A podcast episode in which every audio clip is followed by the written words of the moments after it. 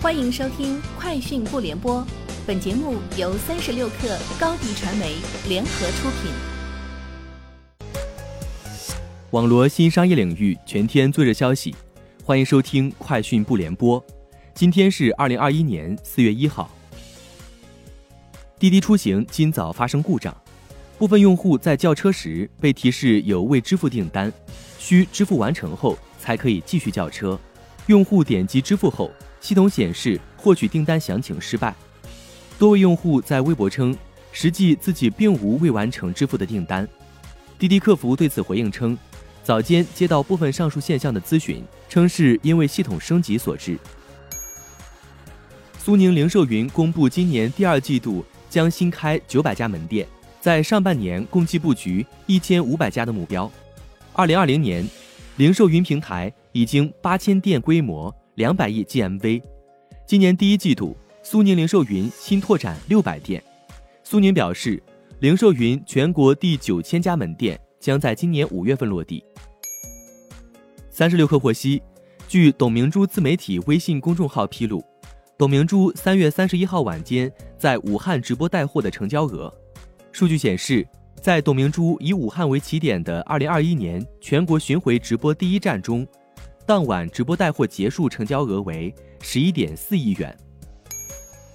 近日，腾讯内容开放平台企鹅号进行数据能力升级，包含腾讯内容生态全渠道、全场景数据，新增多维度数据分析赋能，创作者可通过日、周、月环比、趋势图、全平台数据对比分析工具，实时洞察读者的兴趣偏好，进一步优化创作内容。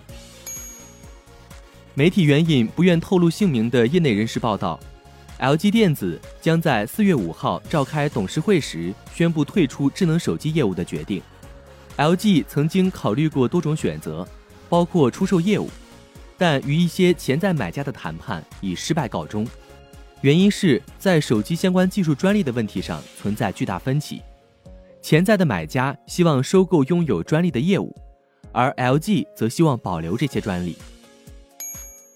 据报道，受疫情影响，谷歌今年决定继续取消愚人节玩笑，这已经是该公司连续第二年取消这一传统。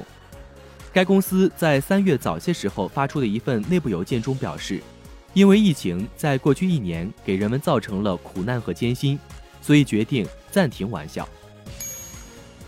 随着美国接种新冠疫苗人数增加，科技行业也开始出台恢复办公室上班的计划。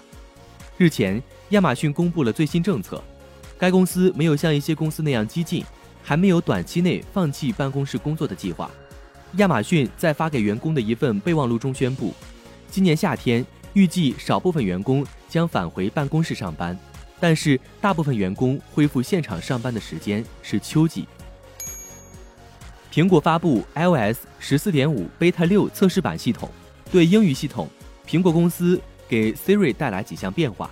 从 iOS 十四点五开始，Siri 将不再默认为女性语音，并且会添加两个其他语音选项供用户选择。这些改变也适用于 HomePod。以上就是今天节目的全部内容，明天见。高迪传媒为数十家五百强品牌提供专业广告服务，详情请关注。高迪传媒公众号或小程序。